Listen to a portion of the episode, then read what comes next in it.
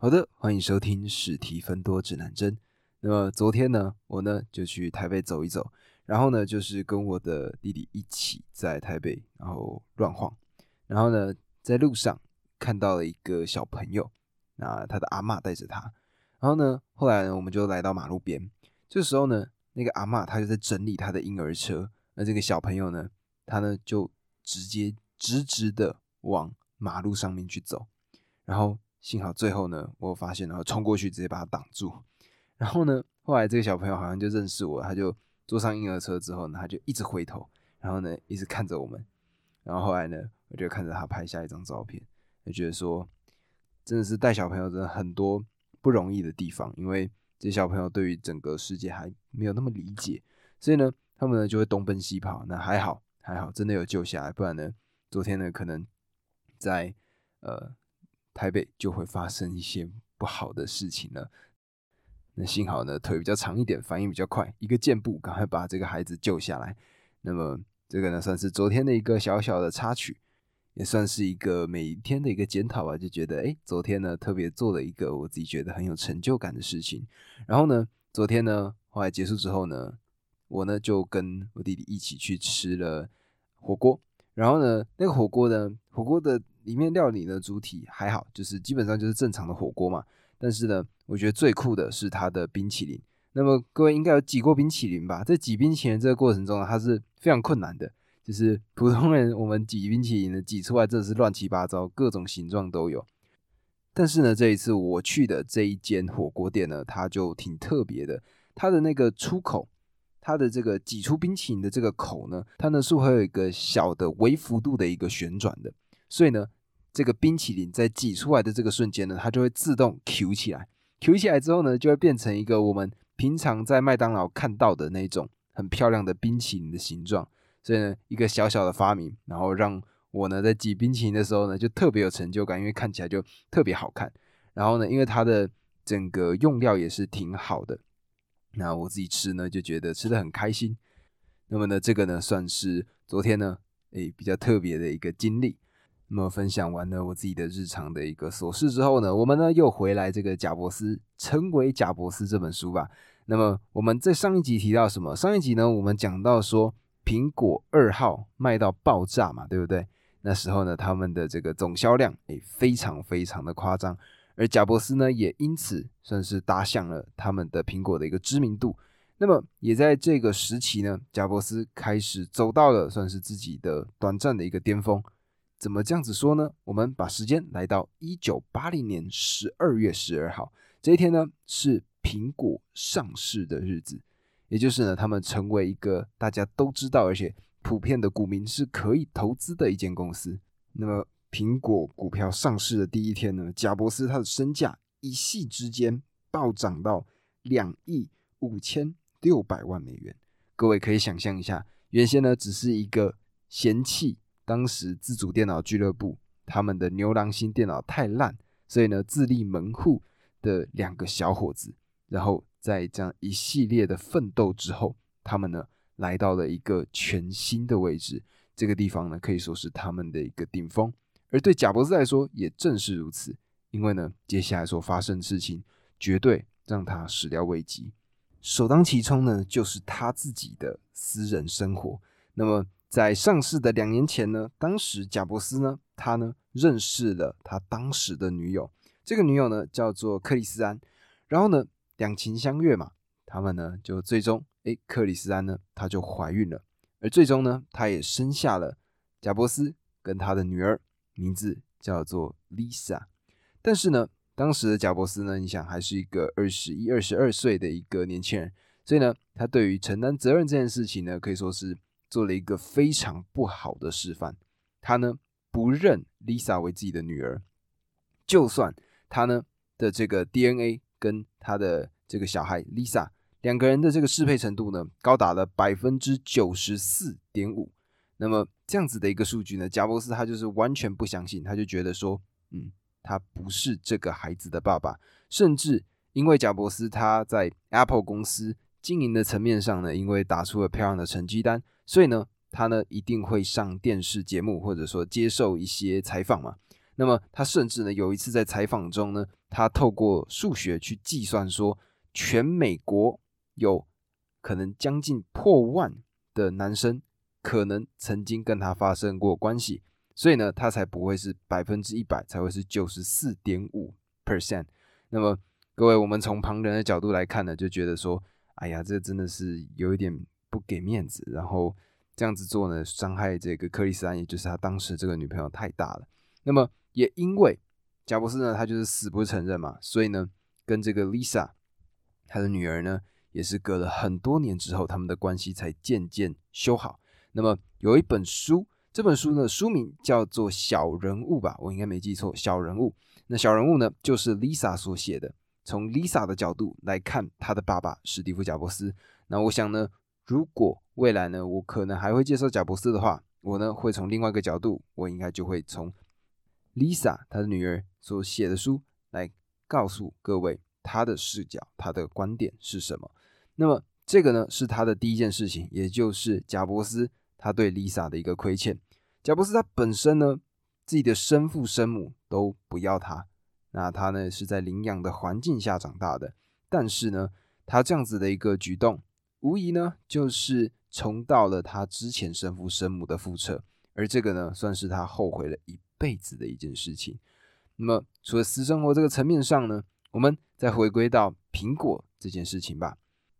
关于电脑呢，我们首先必须要理解到的事情就是，如果有新的作业系统，有新的一个不一样的软体。我们呢就需要一个好的硬体来支撑它，所以呢，为什么这些电脑会不断的去迭代、不断的进步，就是因为有新的技术，而有这个新的软体、新的技术之后呢，就需要新的硬体，两个人两相配合，这个呢才会是一个全新的与时俱进的电脑，而这个就是电脑这个产业的本质。其实不管是电脑，像现在 iPhone，就是手机这些类别也是一样。我们呢会不断的更新设备，会变得越来越好。这时候呢，我们就必须跟上。所以每一代每一代，它会一直持续的进步。那么当然有些人会说啊，iPhone 十二、十三、十四基本上没有什么差别，它东西看起来根本就一样。但是其实那只是因为我们是大众的角度，我们不是专业的使用者，而我们基本上嘛，拿到一台手机，我们的主要的功能是什么？我们可能就是 OK，呃。在这些社群软体，然后呢，听听 Podcast 十几分钟指南这这类的，那基本上我们并不会有真的往里面仔细去深挖它的每一个细节的部分是什么。但是如果各位仔细去了解的话，你就会发现说，这一些新出来的产品，他们可以做到的事情更加的专业。例如说，我记得前几年不是有一部作品叫做《怪胎》吗？应该是林柏宏所演的吧。那这部作品呢，我没有看过内容，但是我可以知道的事情是，它的拍摄全程都是用 iPhone 拍出来的，对，就是用 iPhone 的手机拍出来的。那么它都可以做出电影级别的作品了，那我们可想而知，它肯定是在每一代每一代上有一直不断的进步，而这个呢，就是电脑、手机这类产品它的一个本质。我们必须随着时间，随着整个技术不断不断的更新，它就是一直在往前跑。而且不能停的一个过程。那么，一样，Apple Two 出完之后，接下来贾博士要干嘛？那就是要想办法更新，让全新的产品做出来。所以呢，他们就把目光首先放到了 Apple 三号。那么这边呢，就可以看到贾博士呢，他对于自己做出来的产品绝对会成功这件事情，让他吃足了多少的苦头。怎么这样说呢？我们来仔细看一下，例如说，当时苹果一号出现。虽然苹果一号卖相没有到非常的好，但是呢，它呢可以说是开启了个人电脑的一个全新纪元。而苹果二号呢，它呢让大众可以接受电脑是个人可以使用的一个可爱精巧的产品。所以苹果一号跟二号，它分别代表了两个非常重要的里程碑。而也因为这是贾伯斯跟沃兹尼克他们同时把这件事情做出来的。所以呢，贾伯斯他就有一种错觉，他觉得说我做什么就绝对会成功，而再加上他自己性格的一个很重要的一个特质，也就是什么，就是他追求完美，他非常的苛求。那这样子的一个状态，就导致什么？就导致说他们的苹果三号出现了很大的危机。怎么这样讲呢？他当时对于苹果三号的要求是这样的：他说，第一个也是最糟糕的一个，就是他坚持这个尺寸要非常非常的小，因为呢，他不想要它可以占据办公桌的空间。但是当时的电脑，它的硬体设备非常的多，就是你一台电脑箱子里面要装的很多东西，它都需要。而这个如果全部都装进去了，它对于整个电脑的体积绝对会变大。但是贾布斯他当时呢就死死的要求说一定要这么小。而除此之外呢，因为他不喜欢排风的声音。什么是排风的声音呢？就是各位不知道有没有听过，就是电脑那个。电风扇会旋转，然后会发出那个轰的那个声音。他不喜欢这个声音，他觉得这个声音非常的吵，所以呢，他要求他自己的这个团队不能设计风扇。那他的问题是什么呢？就是电脑本身是它需要跑嘛，需要跑就需要电力。那我们电力呢，在这个过程中，它一定会怎么样？一定会有热能产生。那为什么要这个电风扇？电风扇的重点就是可以散热。所以贾博士呢，他。第一个要求它空间要小，空间小，它就已经可能会比平常还要更热了。这时候他又不让里面有电风扇，所以呢，当时苹果三号呢可以说是各式各样的卡住。而贾博士呢，因为他有苹果一号、二号这样子的曾经的一个里程碑，曾经的一个记录，他就觉得说苹果三号也绝对会成功，而且呢，他一直相信自己的直觉，就是这个就是一定会成。但是。苹果三号无论如何就是没有成功，它太多太多的问题了。那么面对到这样子的一个情况呢，贾博士呢，他呢就觉得说啊，没办法，那他在公司内部呢没有办法找到一个适合的解决方式，所以呢，他呢就想说，OK，西谷还有其他家公司嘛，他呢就决定去其他家公司取经。那这时候呢，他就看上了一间公司，叫做全路。当时呢，全路的电脑呢也是一个非常经典，然后非常厉害。的一个电脑的设备商，而贾博士呢想说，OK，反正类型相似嘛，所以呢，他就决定开车开十分钟的车，然后呢就来到了全路他们的一个设计的一个实验室。那在这个实验室呢，他看到了一个最新的一个设备，这个设备呢就是显示器。那么各位呢要知道说，其实在这之前，我们现在看到电脑荧幕是什么？我们看到的都是桌面。然后呢，各式各样的视窗，对吧？这个呢，就是我们现在看到的电脑。但是呢，在苹果一号、二号那一个时间段，当时出现的电脑，它们的背景是黑色的，是黑色的。所以呢，整个是雾蒙蒙的。然后，其实当时如果你呢没有一点点基本的电脑的知识，其实呢，你还很难真的好好的会用这台电脑。但是当时他们在全路看到的这个新的科技呢？他们呢是完完全全的一个创新，怎么讲呢？他们的背后技术是这样子的，也就是呢，在一个大概像打字用纸的这样子的一个面板上，这个面板上呢，它的每一个点都是可以独立发光的。所以呢，各位可以想象一下，假设你写了一个木头的木，它的每一个笔画一点一点一点一点一点把它连起来，变成所谓的这个木这个字，所以呢，它每一个都是一个独立的亮点。最终呢，就可以让他们生产出不只是字源，甚至他们可以生产出图形这样子的一个技术。当然，我们现在看的时候觉得说，哈，就生一张图片哦。但是在当时，能够做出图片这件事情，是一个完完全全没有人想到、没有人想象得到的一件事情。所以呢，这个技术当时被贾布斯看到了，贾布斯觉得说，哇，这个东西太酷了吧！而除此之外呢，还有什么一个非常重要的技术？这个技术我们现在如果有用过电脑的人，绝对都会碰到这个东西，也就是滑鼠。当时呢，他们还没有想到过要用这样子的一个做法，所以呢，当时他们呢，如果要按照指令要让电脑呢跑各式各样的内容的时候，他们都是用键盘来完成的。而我之前呢也有看过，有人呢，他们就是单纯的就用这个电脑的键盘。然后呢，把每一个桌上可以控制的每一个视窗，它都可以点开。那当然，我知道我们现在有滑鼠之后呢，就不会再有这样子的高手出现了，或者说这种高手呢就非常非常的少了。但是呢，在当时，没错，没有滑鼠这种东西的。而他的全路呢，他看到的第一个是这个显示器，第二个呢就是改变我们使用电脑习惯的一个非常重要而且简洁的一个产品，叫做滑鼠，尤其就是那个鼠标，各位应该知道吧？就是那个尖尖的一个指标。这个指标呢，它呢就有办法让我们直接触及到我们在这个桌面上或者各式各样我们需要碰到的点击的任何一个小的图标。那么贾伯斯呢，他呢就携带了这两个技术，他觉得说哇，这两个技术太酷了，他呢就把这两个技术带回去。带回去之后呢，他呢就决定要把这两个显示器跟这个滑鼠，它用在一台新的电脑上。而哎，刚刚我们是不是讲到 Apple 三没有 Apple 三呢？它直接死心，他呢就放给他烂。而这个呢，也某一部分的去显示了贾伯斯呢，他呢其实如果确定了一件事情，它没有在变好的一个状态之后，他并不会继续在这里头，而是可能直接砍掉，然后呢，重新来做一些其他的 project。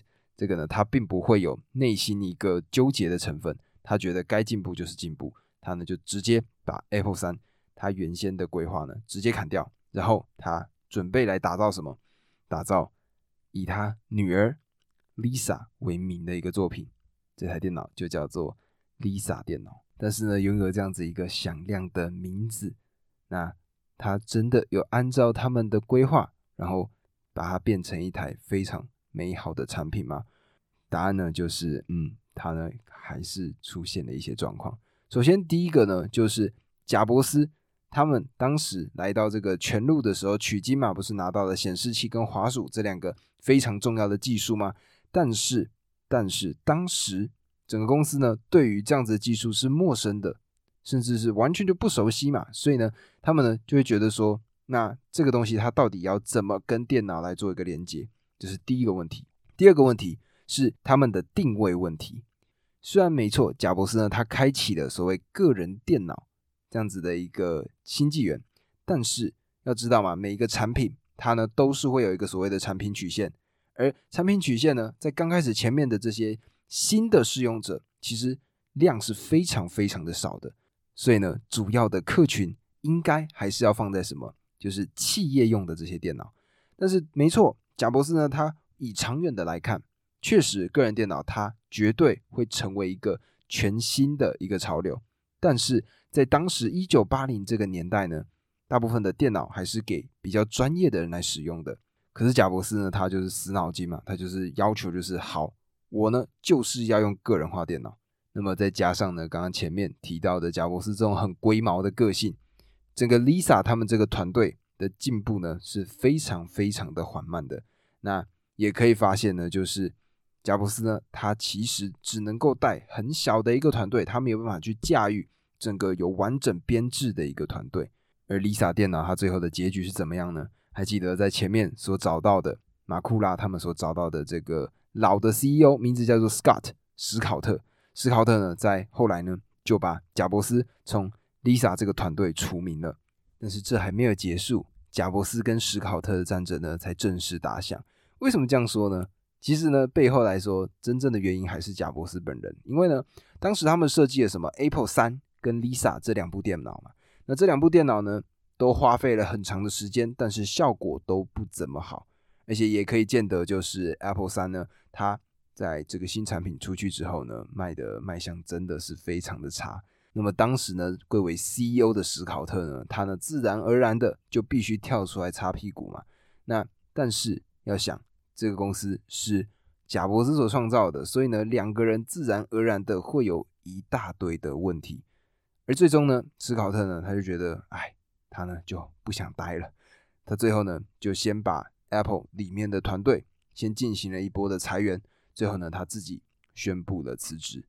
那 OK，CEO 不见了嘛，这时候呢他呢就必须找来其他的人才，才有办法让这个公司持续的进行下去。那么他呢在这个过程中遇到了两个人，第一个人名字呢叫做 Bill Gates。Bill Gates 来管了公司吗？不是啊，Bill Gates 他不是来管公司的，他呢来这边最重要的一个功能是帮电脑写他的这个程式语言。什么意思呢？例如说 Microsoft 微软它这个作业系统，当时呢贾伯斯他呢也正要帮其他的公司来做这件事情。所以呢，比尔盖茨呢，他呢就带着他的这个作业系统来跟贾伯斯见面。那么，比尔盖茨呢，他当时所设计出来的，或者说一个很特别的一个商业模式，就是它的城市语言的版权要收费，就是后来我们现在所看到的嘛，Microsoft，我们呢如果要使用它的作业系统呢，都必须付版权费用。而就是这样子的一个想法，比尔盖茨他的 Microsoft 在当时或者说到现在都是一个称霸世界的一个电脑作业系统。那么这个呢是贾伯斯跟盖茨他们的第一次的会面。那么我们呢再回到苹果公司内部吧。斯考特他不是离开了吗？那这时候呢，他们呢又找来了一个新的总裁。这个总裁呢，他的开头也是史考，但是呢，他的最后呢。换了一个字，叫做史考利。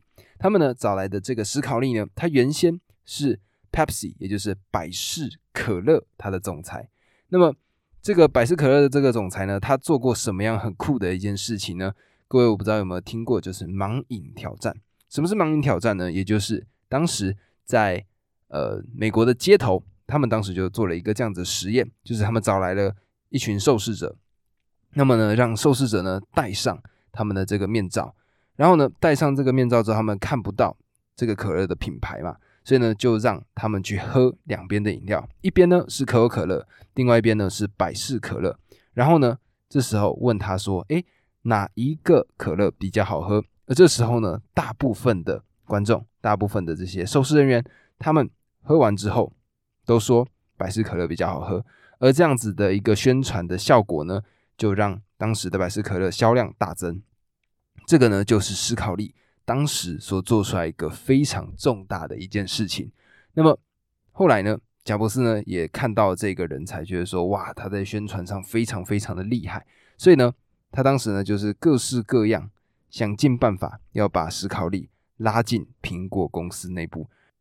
而当时史考利他还是百事可乐的总裁嘛，所以呢，贾伯斯呢，你知道最后是用什么话来？成功说服史考利加入苹果公司的吗？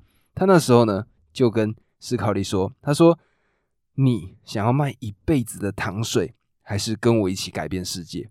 那么斯考利呢就因为这样子的一句话，他呢离开了百事可乐，然后加入了苹果公司。当然，如果我们从后面来看呢，斯考利是一个完完全全错误的人选。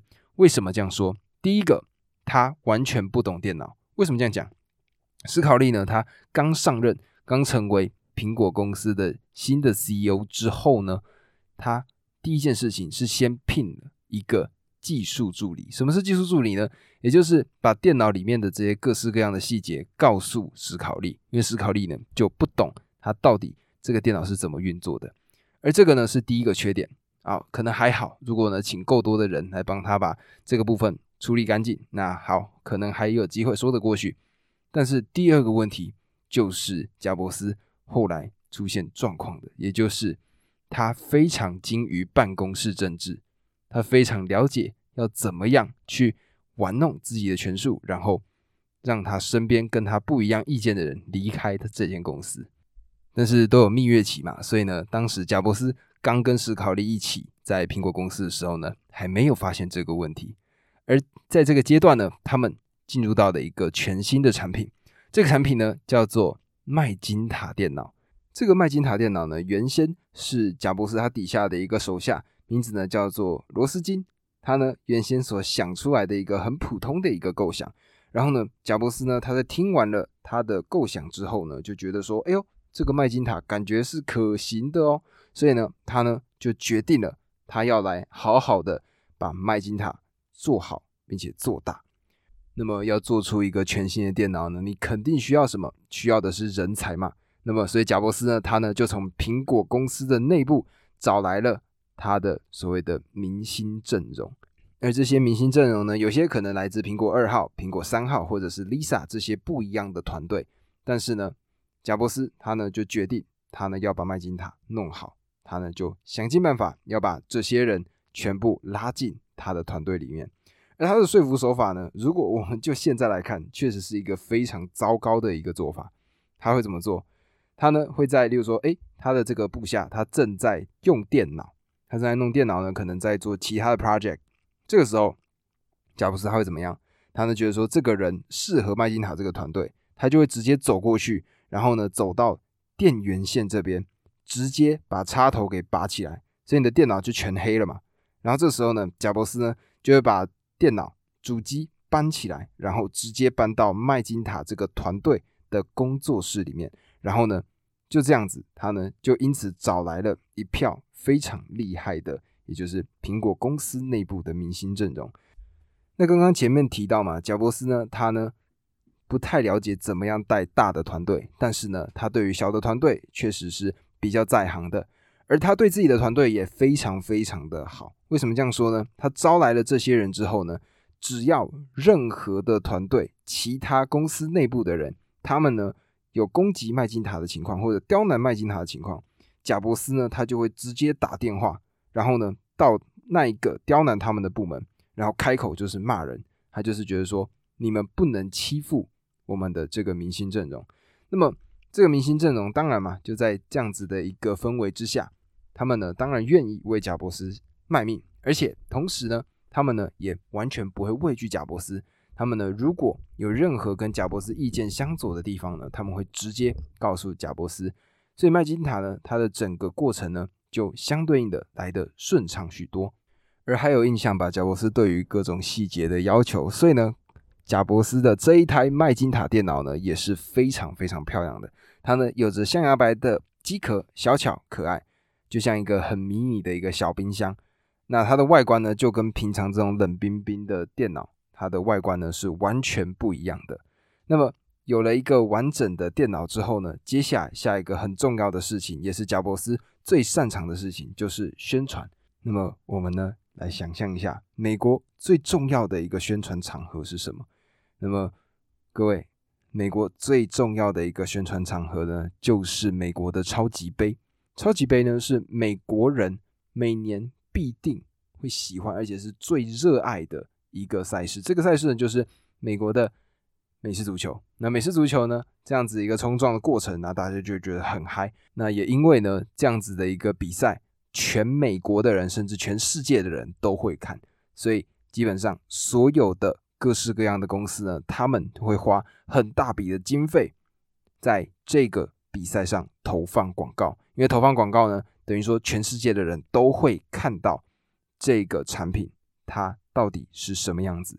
那么当时贾伯斯呢，他就买下了超级杯它的这个六十秒的一个片段。那这六十秒片段呢，就是非常非常经典的什么宣传片段？一九八四。各位，如果呢，待会听完这个单集之后呢，去找一下 Apple 一九八四，你就这样打，然后就会看到当时的一个宣传的影片。那么要知道，以前各种电脑呢，各种这种电子性的产品是不会在这种地方宣传的。而贾伯斯呢，算是开了一个先例，而且他是用一个很完整的广告片，把里面的内容很明确的分享给了世人。而除此之外呢，贾伯斯呢，他也花了非常多的时间在苹果他们的发布会上，他呢可能可以花十个月的时间，然后就为了宣传这部麦金塔的作品。时间呢来到了一九八四年的一月二十二号，这个时候麦金塔正式发售。那么可想而知嘛，大部分的人看到了这样子的一个作品，然后又在超级杯上看到他们的这个宣传广告，它的名声呢非常非常的好。那么它的销量呢，这还是要回归到实际的层面嘛。但是呢，它的销量其实不怎么好。为什么这样讲呢？因为它呢虽然是一个很漂亮的一个工艺品，但是它的效能有限，所以呢它的实用性呢也因此就大打折扣。所以换句话讲，就是金续其外，败絮其中。这个呢，就是当时麦金塔所出现的一个状况。那么这个时候呢，也因为你看 Apple Two 之后，Apple 三号、Lisa、麦金塔这些作品呢，都基本上不孕不火，甚至呢销量惨淡。所以这个时候呢，史考利呢，他呢就只好跳出来，把所有东西全部洗牌。这时候呢，因为他是掌权者嘛，毕竟他是 CEO，所以呢，史考利呢，他就决定要准备架空贾伯斯。那么他们是怎么架空他的呢？他们当时呢就把贾伯斯升为董事长，但是董事长呢就变成没有实权这样子的一个概念。所以贾伯斯呢，他呢当时就准备要反击，他呢就跟他自己的一个部下，名字呢叫做葛塞，他就跟他透露说，他呢要去跟董事会去告诉他们说，要把史考利赶出这间公司。但是呢，这个葛塞呢，有点算是在贾伯斯的眼里就是一个背骨仔。他呢就跑去跟史考利说了这件事情。那史考利呢，诶，看到有人这样子，诶，投诚，他呢就决定说，好，他绝对要把贾伯斯赶出这间公司。然后他首先做的第一件事情是让葛塞去接管前面的麦金塔团队跟 Apple Two 的整个团队。然后贾伯斯他呢就在董事会的全体投票之下，他呢离开了苹果。那么，因为这样子离开之后呢，没错，贾伯斯确实身心灵受创了，但是呢，也因此他呢也有时间好好的休息一下。还记得原先他的这个女儿 Lisa 吗？在这个期间呢，他呢就陪着女儿 Lisa 一起出国，然后去外面玩。那么渐渐的让自己沉淀一下。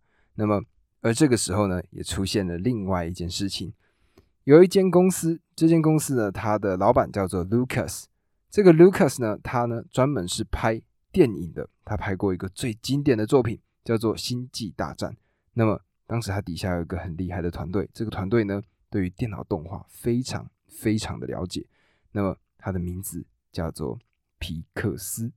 所以呢，在这个阶段呢，贾伯斯他呢接触到了卢卡斯，那也慢慢的了解到了皮克斯这个公司。而虽然呢，他被苹果公司赶了出去，他个人的名声还是非常大的。毕竟要想，苹果公司还是一个年轻人所创办出来的，而再加上呢，贾伯斯他那种完全不会害怕跟大人物交际这样子的一个心态，所以呢，他呢就跟一个诺贝尔的得奖主，他们两个人就一起吃了一顿晚饭。然后呢，当时呢，这个诺贝尔得奖主呢，他就说到说，现在在这些高等机构，例如说大学。或者是政府机构里面，他们会需要一些拥有很高的计算能力的电脑，但是现在市面上还没有这样子的电脑。而这时候呢，贾伯斯就嗅到了商机，他就想说啊，OK，有一个新的方向了。那么，因为呢，他被苹果踹出来了嘛，所以呢，他就决定自立门户，再开一间新的公司。